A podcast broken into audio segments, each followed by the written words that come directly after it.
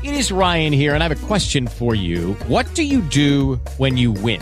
Like, are you a fist pumper? A woohooer, a hand clapper, a high fiver. I kind of like the high five, but if you want to hone in on those winning moves, check out Chumba Casino. At ChumbaCasino.com, choose from hundreds of social casino style games for your chance to redeem serious cash prizes. There are new game releases weekly, plus free daily bonuses. So don't wait. Start having the most fun ever at ChumbaCasino.com. No purchase necessary. VGW. Void were prohibited by law. See terms and conditions. 18 plus.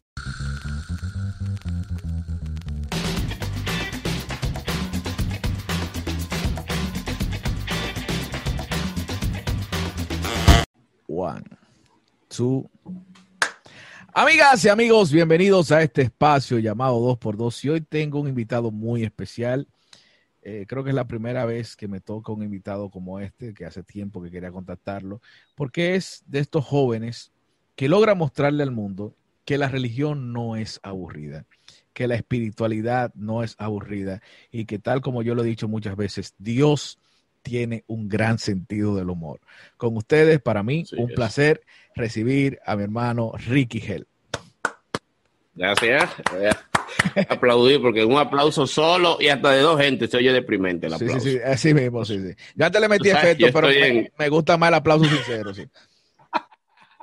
Yo estoy en radio, estuve como por tres años con Vivian Patule en Pura Ah, Vida. La Entonces, quiero cuando muchísimo. teníamos invitados, sí, durísima Vivian. Cuando teníamos invitados, eh, un aplauso al invitado. Vivian no soporta eso, porque ella, me imagino por los años que ha estado en televisión o otros medios, un aplauso de tres gente, eso soy yo vacío en radio.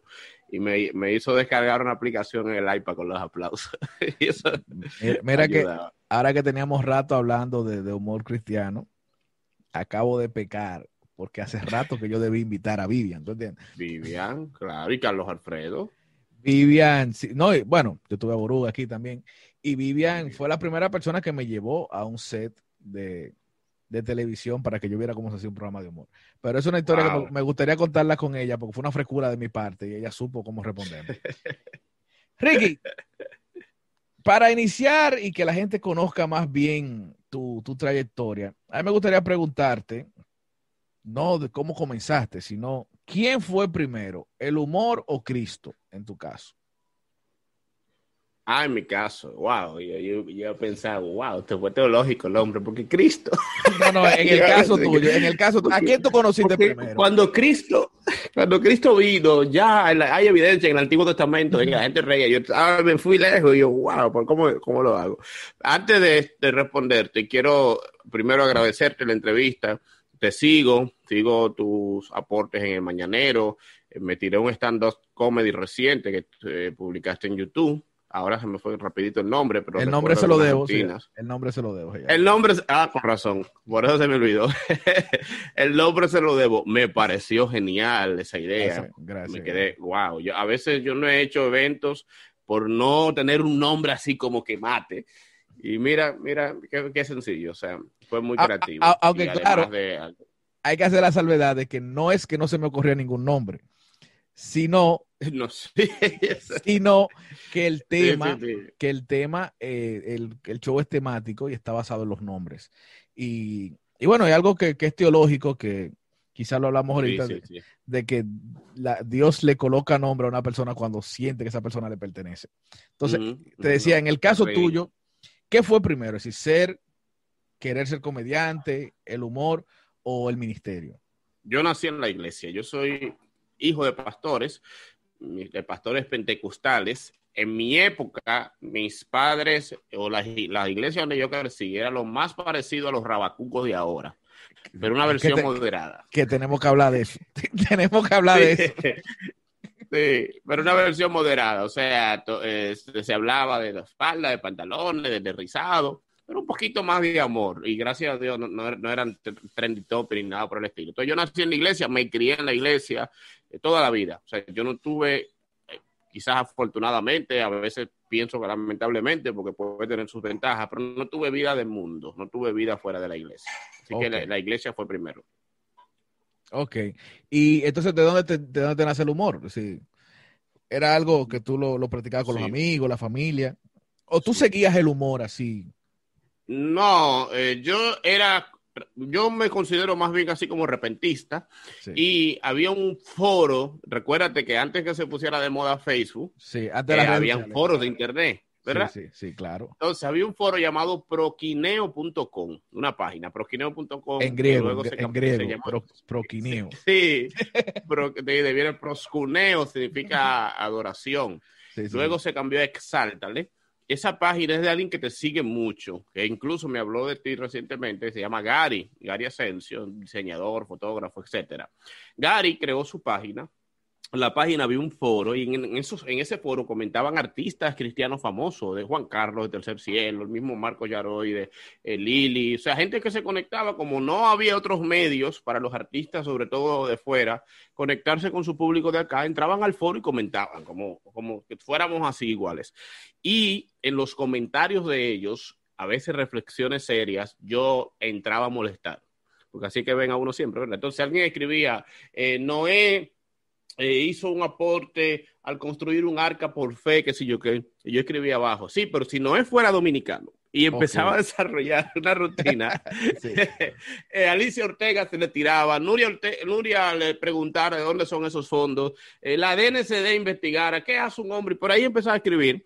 Sí. La gente se reía, los artistas se enojaban, y ahí como que yo creo que ahí fue que nació mi humor. Mi humor nació en los foros, o sea, ahí fue que empecé a desarrollar el humor en los foros de internet.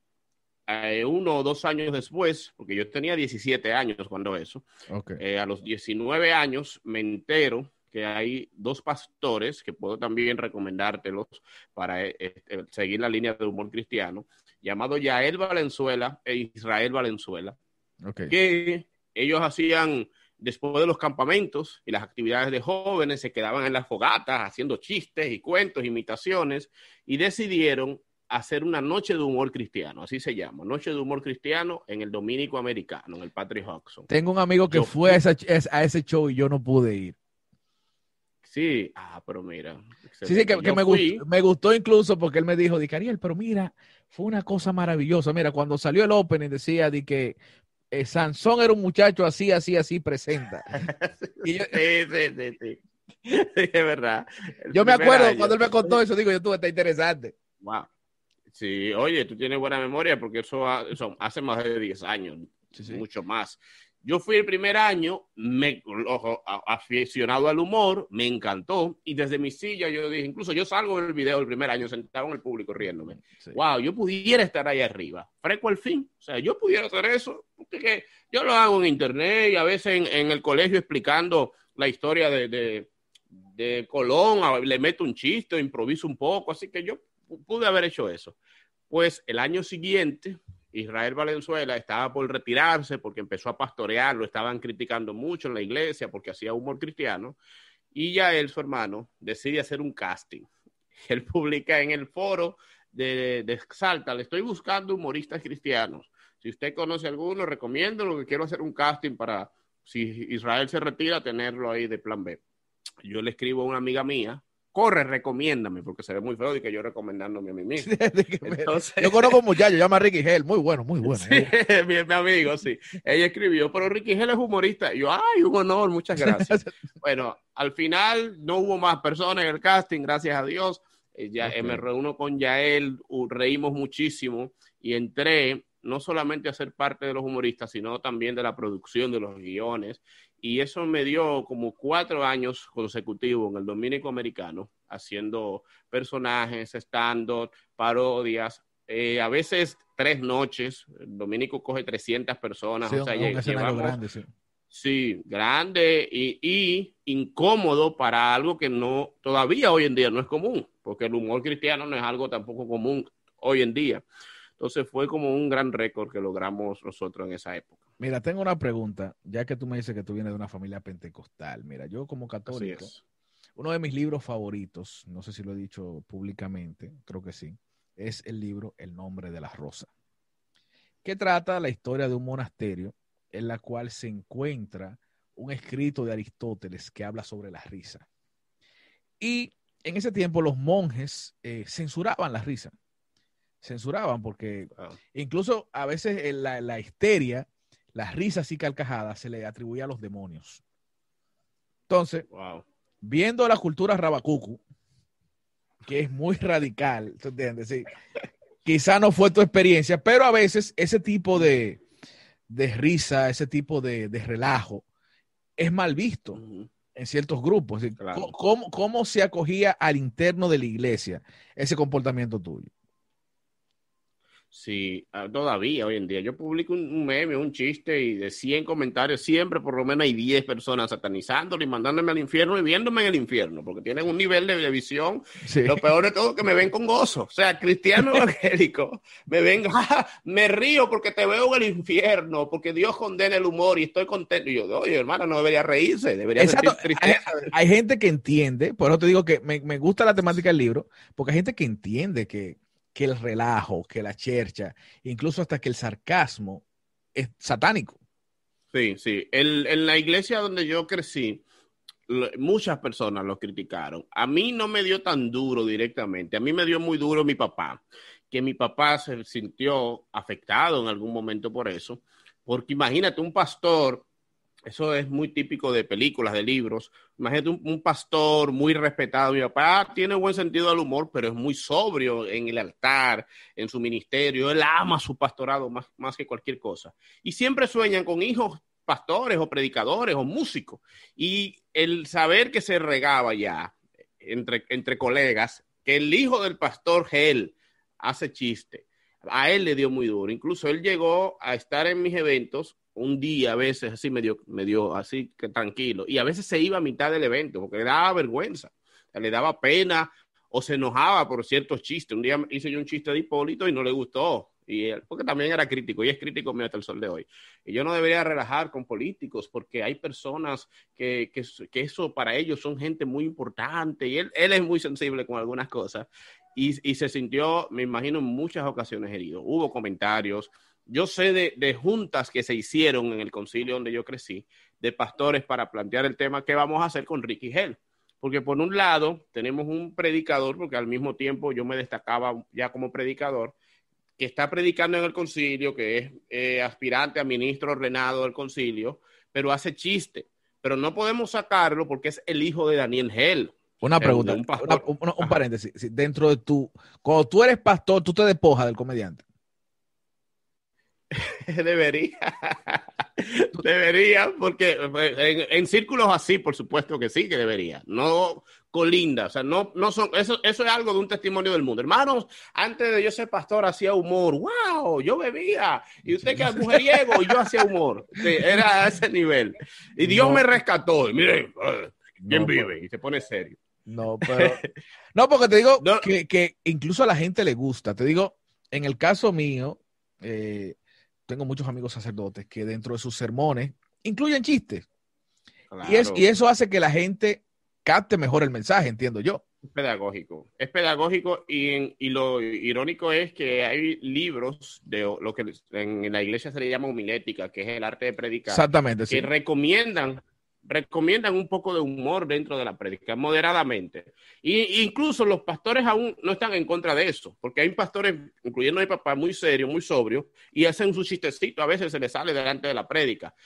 Pero eso es una cosa. Ahora, pararse 30 minutos, una hora, hacer una rutina o disfrazarse o hacer una parodia, ya es otra cosa. No, claro no, que no, no, claro que no. Claro, pero, pero hay, ellos... hay, hay recursos que a mí me encantan, que lo usan pastores, lo usan sacerdotes, lo usan catequistas, predicadores, que es el tema de estar actualizado. Porque no es lo mismo, por ejemplo, no es lo mismo que alguien te diga, y, y vuelvo al caso de Soporte y Felipe, que ellos te dicen, porque te está, tú que te pones a escuchar a Bulín 47, a Yomel el Meloso, que la gente se ríe oh, oh. porque dice, Cota, el pastor sabe en lo que uno anda. el pastor sabe qué es lo que se mueve. ¿qué? Entonces, eso obliga hasta cierto punto, yo he visto uh -huh. catequistas también haciéndolo, sí. eh, eh, a estar actualizado. Es decir, que de cierta forma tú tienes que tener cierto contacto con el mundo. Es que el humor eh, es eso, el humor es lo cotidiano, es reírse de lo diario y usar la ironía. Incluso hay pastores que han mencionado eh, un poquito de una canción del mundo Exacto. Y, y se le atribuyen de, de, broma, se le atribuyen a, como, como dice un, un salmista o un sí, adorador. Exacto, sí. sí. lo pasado, pasado, ay, uno se ríe. Sí, y son gente muy sobria. Que, pero ellos quizá en el fondo o, o creen o no creen que están haciendo humor, sino simplemente No, no, una y- nota y- al- claro, yo, yo me imagino, por ejemplo, un pastor, un lo diciendo que no, porque, y el diablo estaba contento en ese momento, y el diablo decía que los bobos eran de él. ¿Entiendes? Y la gente Sí, se sí. ríe, pero la gente entiende más fácil Claro, y se relaja porque es, parte de la retórica. Entonces, claro. te digo, tú, esa parte tú sí la incluyes en, en- en tu prédica. Sí, claro. Yo soy, yo, yo, a mí me gusta definir cuando, por ejemplo, a veces la gente me invita si es humor o es prédica para dedicarle mi concentración y tiempo a una de las dos. Pero en las prédicas definitivamente sale el humor. Incluso cuando yo empecé a predicar, yo era muy sobrio y porque quería, quizás, ¿verdad? Bueno, no manejaba, no manejaba el humor. Y veo que eso le pasa a muchos comediantes que son predicadores. Por ejemplo, Raymond Pozo al principio, tú lo veías predicando y no hacía chiste, ni No. nada. O sea, Raymond Pozo era más serio predicando que cualquier pastor que nunca ha hecho humor en su vida. Y el mismo Boruga, Carlos Alfredo, la misma Vivian, cuando empezaron a predicar eran demasiado sobrios porque para quizás para no pasarse. Yo inicié así, pero le, le escribí en el bosquejo un chiste, una frase graciosa. Ahora o con el tiempo, yo no, no puedo escribir nada gracioso en el bosquejo porque me salen tantas cosas graciosas que si escribo cosas se convierte en un estando y no en una prédica. Entonces, ahora me controlo. Antes me, tenía que ponerlo y ahora tengo que controlarme para darle la seriedad que merita la prédica. Sin embargo, eh, soy como diría, hay un pastor eh, inglés llamado Charles Spurgeon, que la gente, y yo me identifico con esto, la gente le decía, usted no debería hacer tantos chistes predicando. Y él respondía, si ustedes supieran los chistes que yo no hago cuando predico, me felicitaran. O sea, la, Lo, lo que le da la gana de hacer, es decir, lo que él quisiera hacer. Sí, si la gente supiera la cantidad de humor que yo reprimo predicando, no se enojaran por el humor que me sale, porque es más el que yo cohibo que el que me sale. Tú sabes que yo, por ejemplo, tenía amigos dentro de la iglesia que hacíamos esos relajos a lo interno, sí, en grupo de amigos. Por ejemplo, y, y eso se lo debemos mucho a Boruga. Sabes que la escuelota hacían esos relatos, Sí. por ejemplo, del nacimiento de Jesús, que, que nos acostumbramos como a, a tomar pasaje bíblico y hacer nuestro propio relajo, pero me gustaría saber eh, en el círculo tuyo, donde te mueves, ¿qué límite hay con eso? ¿Qué límite hay, por ejemplo, con tú tomar la historia de Sansón y contarla a tu manera? Sí, ¿qué tanto se indigna la gente? Mira, este tipo está jugando con la palabra, que es lo más sagrado. ¿Entiendes? Sí, sí, yo creo que, que se puede hacer mucho contextualizar el personaje. Eso queda siempre genial. Por ejemplo, hay una expresión que yo no me gusta usarla en el púlpito, pero es chapeadora. Sí. Pero si tú estás predicando y en vez de decir la lila, dice, y vino esta chapeadora, y, y- y que era un equivalente. O sea, la Claro. lila era eso, de la época. Sí, porque Dalila Entonces- fue por encargo. sí, lo de Dalila no fue de a Dalila la pusieron para eso. Mira, Claro, y desde que le sacó la, la melena, se fue. Eso es típico sí. de una chapeadora. Entonces, yo creo que la historia, cuando tú la contextualizas, queda, eh, la gente se ríe bastante y nadie se escandaliza porque ven que tú lo que estás haciendo es como eh, trayéndolo a un lenguaje contemporáneo. ¿Qué, ¿Cuál sería el límite para mí? Quedarse ahí. O sea, yo invité una vez a un predicador que respeto y quiero mucho, pero él trajo la historia ahora, a este tiempo, y le puso muchos efectos y muchas cosas, pero al final se quedó en eso. Y tú te quedas, hermano, pero recuérdate que la historia fue verídica, que deberíamos ir a la, a conclusión, a las aplicaciones. Y es como que una parte que no se puede quedar. Si tú estás predicando, debería, aunque adorne un poco la historia, tiene que traer el mensaje o la aplicación que trae la historia. Entonces, en el humor, un límite sería algo muy sagrado en una iglesia, por ejemplo, sería afeminizar el personaje. O sea, eso no te lo soportaría nadie. O sea, Pero, pero- si, si Herodes, si Herodes se vale, yo creo. Ah, sí, los malos sí, todo lo que sea malo. Si Herodes, sí, porque incluso el Señor en un momento dijo, Herodes, esta zorra. ¿Tú entiendes? es verdad. Hay tres animales en la Biblia, solo tres famosos. Tres animales que hablaron: la serpiente, un burro y la zorra de Herodes. Solamente. Exactamente, tú está buena. ¿eh? Sí, exacto. Herodes, Sí. esa zorra. yo creo que eso, eso sí, pero el- el- la homosexualidad es muy delicado en las iglesias. eh, los chistes, eh, las, pa- las palabras, por supuesto, eso es vetado. Cosas así no. O sea, yo creo que ya son, son límites. pero fuera de ahí se soportan muchas cosas. Mira, el tema de los rabacucos, yo quería tocarlo contigo, porque hay un punto, que es que juega mucho el papel del humor. Dígase. Ellos son tendencia porque se han convertido en meme. Claro. Sí, no, t- porque, por ejemplo, quizás si solo fuera la radicalidad, yo entiendo que eso no pasara de, de par de concilios, de, de- de Ujú. cier- de ciertas eh, discusiones. No pasara de ahí. Sí, sí. no saldría de los foros. Por eso yo conozco, por ejemplo, yo cuando comencé a hacerlo de la otra farándula, comencé a estudiar el caso. Sí, yo, yo me, yo te digo que amanecí una noche, de un viernes para sábado, viendo videos en YouTube. Y por ejemplo, está el caso del mayor de ellos, que es el que se llama el Goldie. El Goldie. Y ha tenido muchos problemas con muchos pastores y eso, Sí. por la crítica. Y lo de él no, no ha trascendido tanto como Soporte y Felipe porque ellos se han convertido en meme.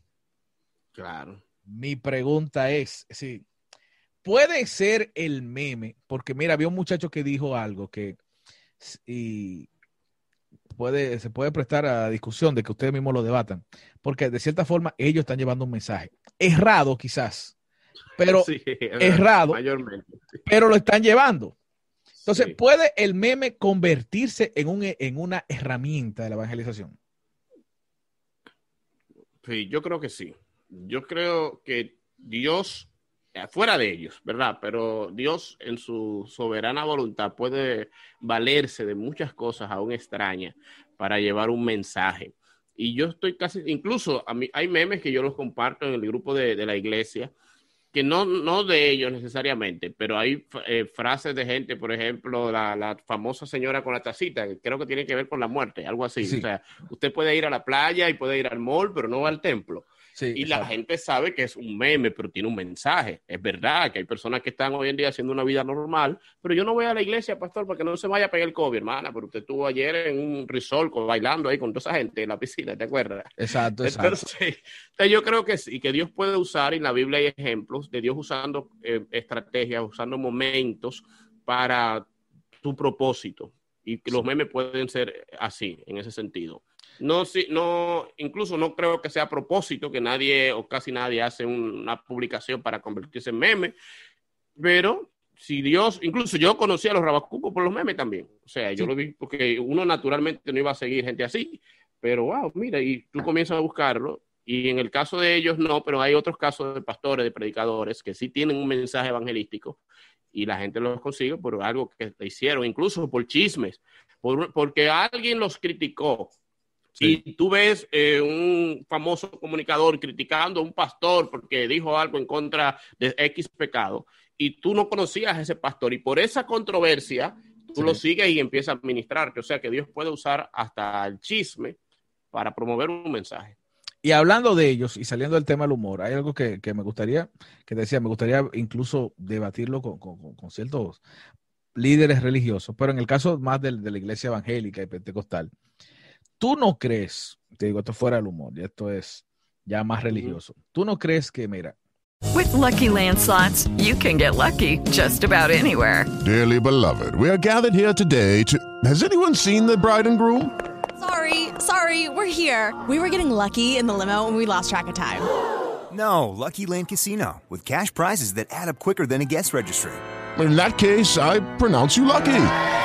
Play for free at LuckyLandSlots.com. Daily bonuses are waiting. No purchase necessary. Void where prohibited by law. 18 plus. Terms and conditions apply. See website for details. With Lucky Land Slots, you can get lucky just about anywhere. This is your captain speaking. Uh, we've got clear runway and the weather's fine, but we're just going to circle up here a while and uh, get lucky. No, no, nothing like that. It's just these cash prizes add up quick. So I suggest you sit back, keep your tray table upright, and start getting lucky. Play for free at LuckyLandSlots.com. Are you feeling lucky? No purchase necessary. Void where prohibited by law. 18 plus terms and conditions apply. See website for details. Hegel decía que hay una tesis y una antítesis. Y Sí. cuando se, se debaten esas dos, surge una síntesis, algo nuevo. Correcto. ¿Tú no crees que como que la iglesia en cierto punto ha ido liberando, liberando, liberando, así despojándose de toda esa cultura Amish que tenían antes? Liberando, liberando. Sí, sí, es verdad. Pero sí, llega un punto en como que, como que se han excedido un poco y Dios le permite a ustedes estos tipos que son totalmente una antítesis de lo que hay ahora para que al final salga algo que sea fruto de las dos cosas. Yo creo que sí, yo estoy muy de acuerdo contigo. Yo creo que todo eh, modernidad y progreso tiene riesgos muy peligrosos. Lo que a mí no, por a mí no me gusta la palabra libertinaje y, a mí me tildan de eso. Y porque, como ven que en la iglesia donde yo asisto, mi esposa usa pantalones, hermana cepilla, es una iglesia libertina. No, nosotros no, lo que no nos quedamos atrasados en lo que la Biblia dice. Somos fieles a la Biblia. Eso, eso de tinte de pantalones se lo inventó la gente, no la Biblia. Pero tú puedes correr un riesgo en abrirte tanto que nada es nada. Y hay casos así, hay iglesias donde los jóvenes eh, eh, se van en pareja en, en un crucero, novios que no son casados. Tú dices, pero hermano, pero ¿cómo novios? Sí, sí, porque que eso no es nada. Eso no es Entonces, nada. siempre es, Dios en algunos momentos usaba elementos así para atraer la atención. Yo por eso nu- nunca he hecho una crítica eh, ácida contra los rabacucos. Porque aunque no comparto gran parte de ellos, a veces los veo y dentro de todas sus cosas dicen realidades, dicen cosas que son ciertas y que nos motivan a la reflexión, que Dios de puede que- usar para nosotros. porque lo de ellos es una exageración, ¿tú entiendes? Pero tú dices, bueno, los tipos están exagerando la nota, pero quizás te están llamando la atención. Sí, sí, sí, sí, es te, cierto. Te, te están llamando la atención. Por ejemplo, estaba por un caso, eh, para cerrar ese tema de- de- del del libertinaje y la radicalidad. Por ejemplo, fue muy chulo el challenge de Omega hecho por Marco y su esposa. Pero eso le puede dar la brecha a muchos evangélicos y decir, pues yo puedo jugar un merengue con mi esposa. Eso no es problema, Que no es problema tampoco, ¿verdad? perdóname. Pero si los, rabacu- si los rabacucos ven eso, Ah, no, obviamente. Para ellos no un merengue de Omega, no. Un merengue evangélico es un problema para el ellos. caso, el ca- ah, pero mira, tú, me, me estoy desayunando ahora y me alegra que hagas un problema porque yo bailo con mi esposa, pero como muchos eh, cristianos no bailan en general, Eh, ah, sí, claro. No, o me voy para un colmadón a bailar. O sea, si Marco o sea, Yaroide baila con Laura, pues yo, yo- me voy para un colmadón a bailar o con me la llevo- vecina. o me llevo, no, o me llevo a mi esposa por una discoteca. También. Entonces, ahí yo no estoy de acuerdo. Yo no bailo. Como ya te dije, fui criado en un contexto donde el baile era pecado. Yo, no sé bailar. Yo, tampoco bailo tanto, pero no es por fe, por yo soy totalmente izquierdo, lamentablemente. Mi esposa baila un No poquito, pero no tanto. En casa, en casa nos gusta. O sea, a veces me gusta con ella, con mi hija, me gusta bailar. No lo publico. Un día publiqué con mi hija así bailando, pero la gente como es una bebé, como que no, no, no fue una, no fue viral, gracias a Dios. Pero yo veo bien. Y, y en, un, en un tiempo, Ariel, donde hay pastores divorciándose y donde hay un alto nivel de divorcio dentro de la iglesia, que pastores publiquen eh, la coquetería, el amor entre ellos, yo creo que es más bueno que malo. Pero como dice la- el hashtag, no estamos listos para esa conversación. La iglesia Es- todavía el baile es un, es un tabú tan raro porque yo hago algo más que bailar con mi mujer. Sí, A bailar no es lo más coqueto ni lo más rico que yo puedo hacer con mi mujer porque es mi esposa claro. pero a alguien se le ocurrió con que el baile era pecado y ahora es tan fuerte eso que a veces uno por amor a la gente prefiere ni publicarlo. Ok. Tú también has escrito libros, Ricky. Tengo cinco libros, Sí, sí, sí, y sí. hay un libro de eso que es de humor, por cierto. Exactamente, sí, yo, yo he visto de- dentro de las publicaciones que tú haces que tienes libros de El humor nuestro de cada día se llama. Y eso es totalmente humor cristiano lo que tú tienes ahí, es decir, eh, humor que hace referencia al cristianismo o hay humor general así universal. Sí, hay, un, hay como tres capítulos que hablan del humor de pareja, el humor de matrimonio, hay algo que creo que de chistes de suegras también, esas cosas. Lo que a mí me gusta, porque yo hago humor cristiano, pero en general lo que más me distingue de, lo- de los otros humoristas no es necesariamente que mi humor es de cosas bíblicas de la iglesia, sino que no tiene morbo, que no tiene ese doble sentido, que no te voy a decir una mala palabra. Es la mayor distinción. Entonces, en mi, en mi libro de humor hay capítulos de pastores, de predicadores, chistes de, de la iglesia, y hay chistes de historia, chistes de pareja, de familia, que no necesariamente son evangélicos, pero sí te aseguro de que no te van a, a afectar el- la sensibilidad. Exacto, es decir, yo entiendo que y, y no, no importa la religión que tú tengas, tú puedes hacer humor de lo que sea siempre y cuando no vaya contra tu principio.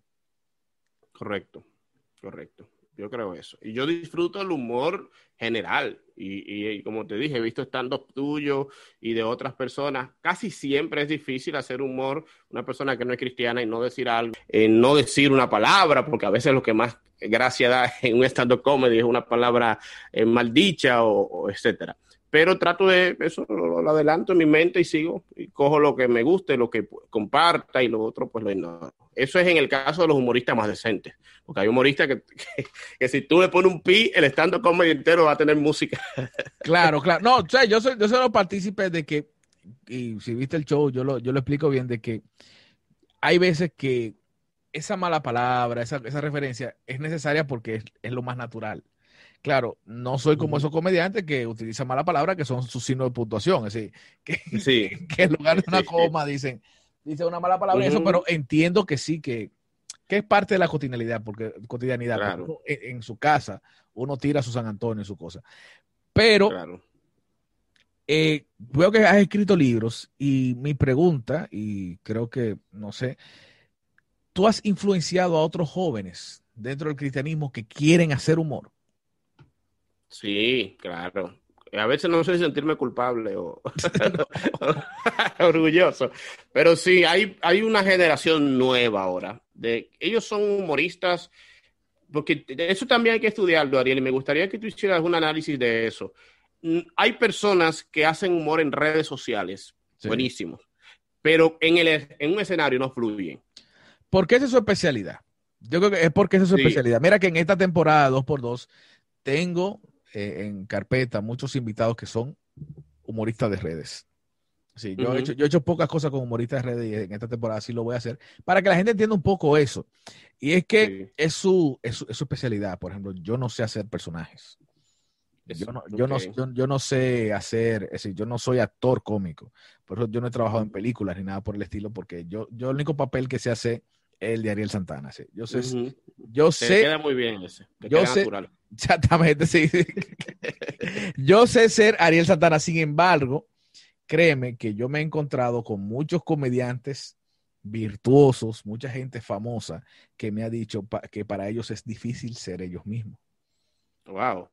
Sí, sí. Es decir, que es más fácil para ellos hacer un personaje que hacer un stand-up siendo, ah, ellos, okay.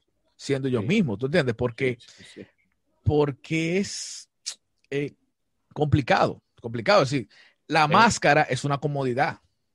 Claro, claro. Yo estoy la, de acuerdo. Yo he, la, yo he hecho la, las dos cosas. Yo he hecho personajes y hago stand-up. Y el personaje tiene un fuerte. Y es que cuando algo no te está saliendo, tú, yo, por ejemplo, yo tenía un personaje que se llama el Rebequenda, es un predicador así rabacuco. Sí. Y cuando no estaba tan cómico lo que estaba diciendo, yo daba tres brincos, señalaba a una gente, decía una sí. palabra y la gente se reía. Claro. Pero en el stand-up tú no puedes dar tres, tres, brincos y decir algo raro. Al menos, um, al menos que sea necesario. Y mira que te, tengo que hacer una, una, salvedad. Una salvedad para que, porque a veces mucha gente confunde. Cuando yo digo, yo puedo hacer un, yo, yo hago stand-up siendo Ariel Santana, pero hay gente que hace stand-up dentro de los personajes. Por ejemplo, yo siempre pongo el ejemplo, el mejor stand-up que hay aquí, el mejor monólogo de stand-up, se llama Tubérculo Gourmet. Es cierto. Que es, un, es realmente un monólogo de stand-up, pero sí, sí, sí. él lo hace dentro de un personaje. Es decir, a veces uh -huh. Remo, me, Remo, me, ha dicho, no, pero que, que usted hace stand-up. Hermano, usted hace stand-up. usted hace stand-up, pero lo hace, lo hace dentro de un personaje. Es cierto. Entonces te decía que hay muchachos hoy en día que hacen humor que yo no puedo. A mí no me sale el humor en una pantalla. Por eso yo nunca he estado en televisión haciendo humor sin público porque yo fluyo mucho con el público. Pero detrás de una cámara, para mí, eso es terrible. Y muchos de ellos me han dicho que me vieron en el Domínico, me vieron predicando un día y se rieron muchísimo. Y ellos entendieron que si yo siendo alguien serio, serio en el sentido que me gusta usar la palabra de integridad, les podía hacer reír. Entonces ellos podían soñar con eso. Claro que sí. Para mí es gozo porque... Y mira que te hice la pregunta, porque hay uno de ellos que ahora no me llega el nombre, que es un morenito medio gordito, que hace humor cristiano pues, para las redes. Que Félix Aquino. Él habla igual que tú. no, no creo, no. Él hasta se ríe igual que tú. Yo, yo iría a comparar los días, digo yo, mira, se nota que tú eres su mayor influencia. Pero no, ¿cómo es posible ese? Sí, sí, sí, sí, sí. Cuando, cuando él habla normal, cuando él habla normal, ah, porque yo lo he visto, okay. Yo lo he Sí. visto hablando en radio y cosas. Digo, sí, sí, sí, sí. eh, eh, Él, se parece mucho a Ricky, sí. Es muy bueno, Félix es muy bueno. Eh, eh, lo he invitado a algunos stand-up míos, ha participado al inicio y le costaba, pero se ha ido soltando en el escenario bastante bien. Sí, y, y no, eso es bueno. Es decir, es bueno que tú hayas servido de influencia para ellos por el hecho de que eh, no se vea como que tú eres un fenómeno, sino que eso debe ser algo normal. Claro que sí. Que como en toda la, eh, en la iglesia se manejan muchas artes, eh, hay teatro en la iglesia, hay pintura, hay escultura, hay música, hay fotografía, pero el humor siempre se ha tenido como algo, Sí, sí, como, sí. como excluido de las artes. Ujú. Siempre se ha tenido excluido de las artes, no solo la iglesia evangélica, la iglesia católica también. Sí, yo espero en esta temporada encontrar un comediante católico que no sea yo. Sí, yo- tú sabes que yo conocí uno y se llama apellido Rosario. Lo voy a Eh. Jorge, Lo voy a Jorge buscar. Rosario, es dominicano. Ah, Y bueno, él- Jorge Rosario yo lo conozco, sí, pero no lo conozco así. Sí, sí, Jorge Rosario incluso me invitó a su, a su podcast.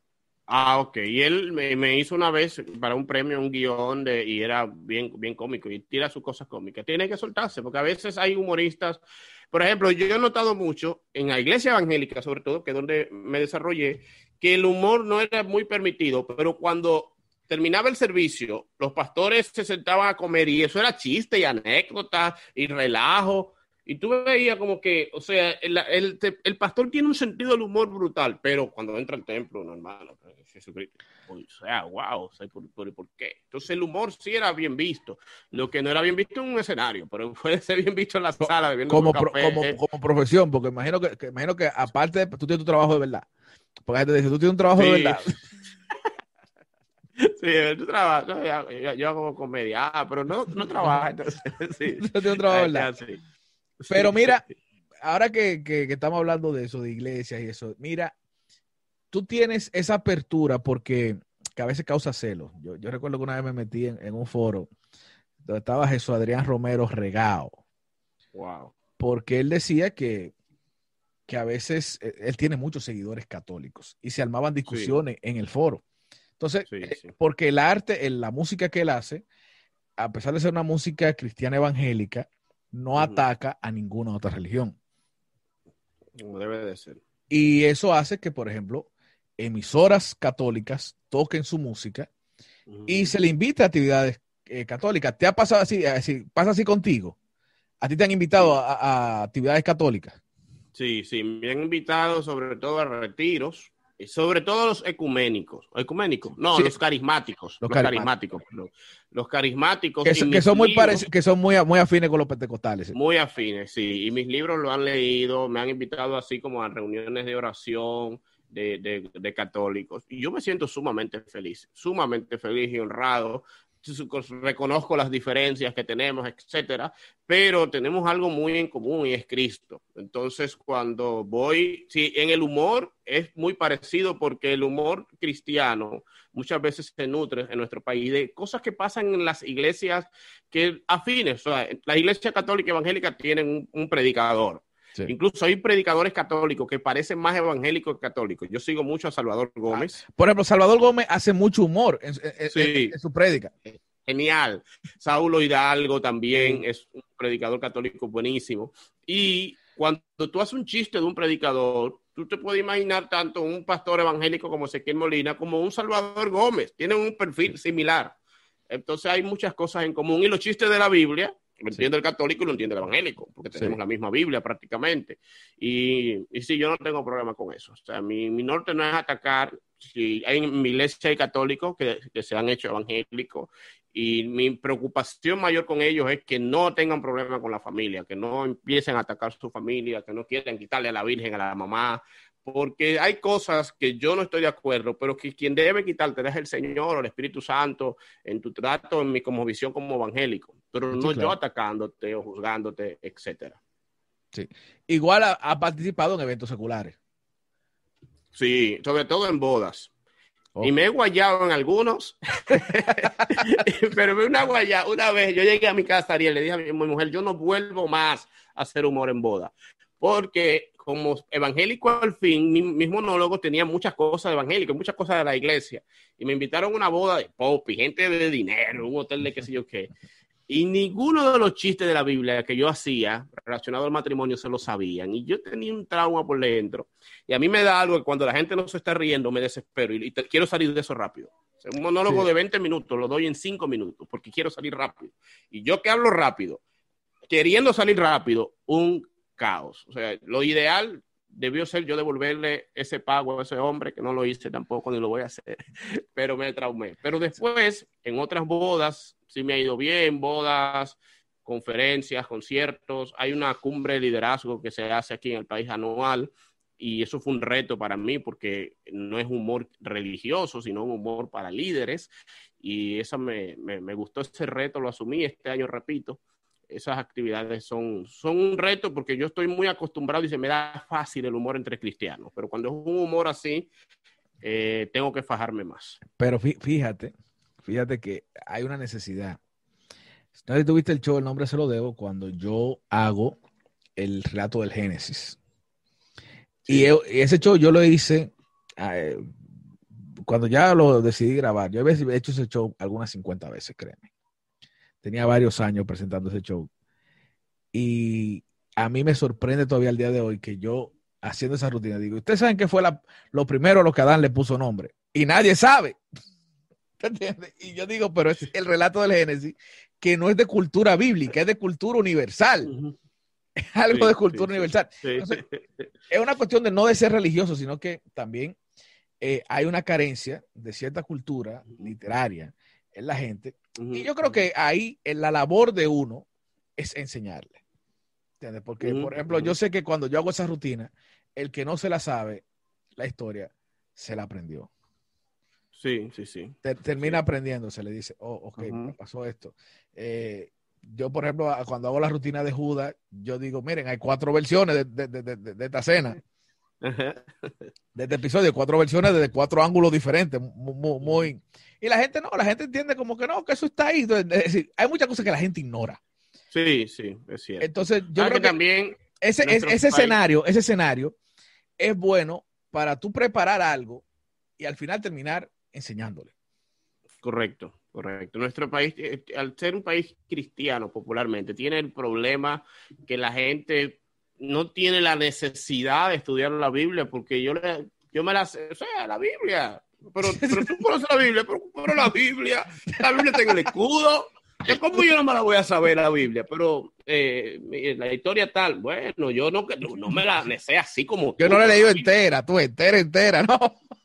Exacto, es un problema. O sea, a veces es más fácil ir a países que, que han sido laicos, que no tienen la Biblia. Cuando alguien conoce, estudia hasta por cultura, hasta para debatir, hasta para criticarte. Hasta para odiar a Dios. Hay, hay gente que, que como ateo estudia la Biblia para tener base. Yo, yo tenía un profesor que él tenía, él andaba con una Biblia, subrayada más que las mías.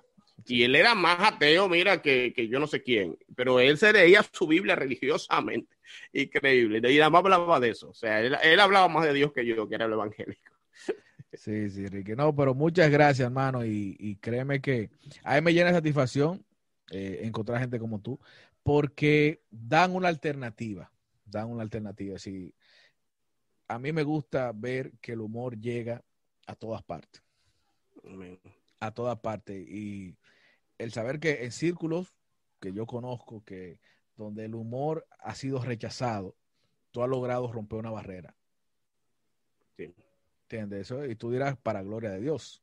Sí. Para Sí, gloria. casi no lo uso el término porque se ha prostituido la iglesia. No, me- pero, me pero en este caso aplica, aplica, porque no Sí, es para gloria lo que pasa tuya. es que la- se usa como un cliché y en muchas veces lo que menos esconde es, por ejemplo, yo sé de predicadores que dicen, hermanos, si yo ayer viajé a Nueva York en primera clase para la gloria de Dios. ¿eh? No, Y ya, Ahí dice que si eres en el último como- asiento de atrás, no era gloria de Dios. no, es que tú te quedas, tú te das cuenta que ellos están echando vaina, pero para disimular le tiran uno la gloria de Dios. Y cuando llegué, me alojaron en un hotel cinco estrellas, el mejor de Nueva York. La gloria de Dios, por supuesto, no es mía. Y prediqué que todo el mundo se quedó, wow, qué monstruo de predicador. Pero Dios, él, tú te, mire, pues, hermano, usted no le da la gloria a Dios nada ahí. A veces yo prefiero no usar el término y dársela con mis actitudes, tú sabes. Me, con- me- gusta una que usa soporte y dice, esto es otra dimensión de gloria. Digo, wow, Esto no es humano. esto no Es- va. sobrenatural se convirtió.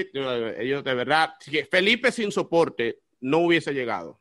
No, claro, porque e- es la parte que, que es la parte humorística, que es lo que Sí. ha hecho que a la gente le llame la atención. Sí. Uno espera, a- y yo no, yo no creo que ellos lo hayan hecho a propósito. Yo creo que fue un live de soporte, que no habla mucho, ven Felipe, yo te apoyo. Sí. Pero la, el fuerte de ellos ha sido los dos juntos. Solo como que no, no sé.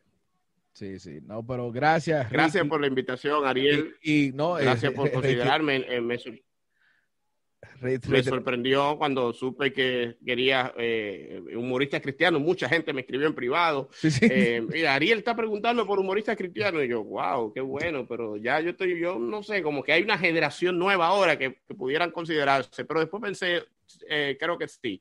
Y me anima y te sigo. Y también eh, valoro mucho que estés haciendo un humor limpio. Para personas como nosotros que somos un poquito sensibles con ciertas cosas en el humor, poder disfrutar de tu humor, un humor inteligente también, que, que no es tan común en nuestra cultura. Es un gozo haber compartido tu entrevista contigo que aprecio y, y que admiro bastante. Y reiterar eso que te digo, eres la persona de quien más me dieron referencias. Y a la hora que yo hablé de un, de un, de un comediante cristiano, todo el mundo me hizo referencia a ti. Mira que, que pudieron haberme hablado de Carlos Alfredo, pudieron haberme hablado de Boruga, pudieron Sí. haberme hablado de Vivian, pero Sí. todo el mundo me hizo referencia a ti. Y eso habla Ellos están bien. flojos en relaciones públicas.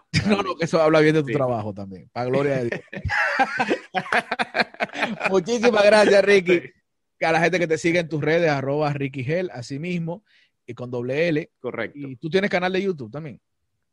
Sí, sí, sí. Ahí la, eh, la mayoría de, de humor es un poquito más viejo, dos o tres años atrás. Estoy más en- después que soy pastor subo más prédicas que videos de humor, pero hay también shows de humor. Hay uno que se llama el Pentecostal que llevamos dentro, donde Ok. relato toda ese tra- esa trayectoria pentecostal que viví y hay personajes eh, de humor que, que hacía parecido a los rabacucos, se llama el Rebequenda, Sí. lo pueden conseguir ahí en YouTube y reírse un poquito. Y creo que un día, mira, que, que- que- que nos dio la hora casi, falta un poco para la hora, pero como ya le di a cerrar, pero otro día tengo que juntarme contigo.